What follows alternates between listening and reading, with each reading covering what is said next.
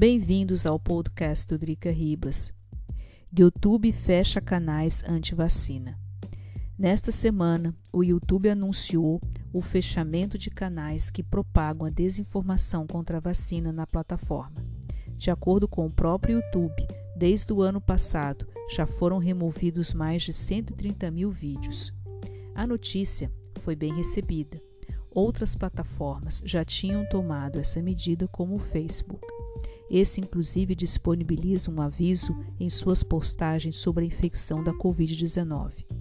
Observou-se que, desde o ano de 2020, os ativistas anti-vacina estavam usando o YouTube para propagar todo tipo de boatos ou falsas informações sobre a vacina, bem como sobre a pandemia.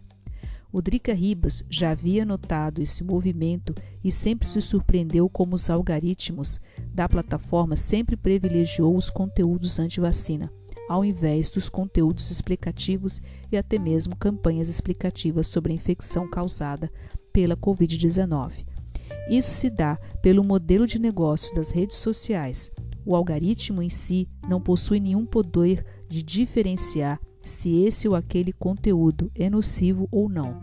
Essa decisão caberia à plataforma depois de uma checagem. Desculpa, checagem. YouTube Alemanha deleta o canal russo RT. Logo em seguida, o YouTube Alemanha encerrou o canal russo RT. Já fazia tempo que havia ruscas entre as mídias alemãs e o canal russo RT. Fazia tempo que se reclamava da desinformação, desculpa, desinformação que esse canal propagava, todo tipo de fake news, além dos conteúdos anti-vacina. O canal russo RT, em sua versão em alemão, planeja abrir um estúdio no fim do ano em Berlim a partir da, e, a partir daí, produzir um noticiário local. Espera uma licença que ainda não tem data para se concretizar. A retirada do canal RTDE do YouTube é um duro golpe para seus planos. Todos os vídeos do seu canal do YouTube foram reproduzidos diretamente em seu website. No total, até o momento do seu banimento da plataforma, eram mais de 600 mil inscritos. Essa decisão causou mal-estar com o governo russo, que já que a RT é um canal estatal daí.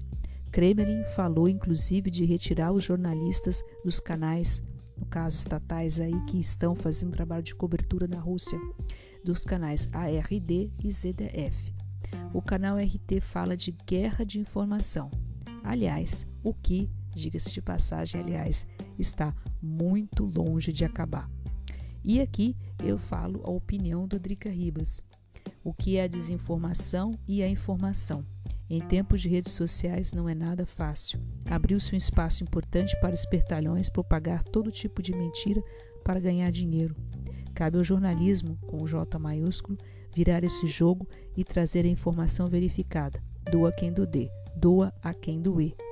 Um desafio difícil, mas muito necessário. Esse foi um podcast do Drica Ribas. Se vocês curtem histórias cotidianas Brasil e Europa, não deixe de seguir o website, o www.dricaribas.com. Muito obrigada pela atenção de vocês e até o próximo podcast.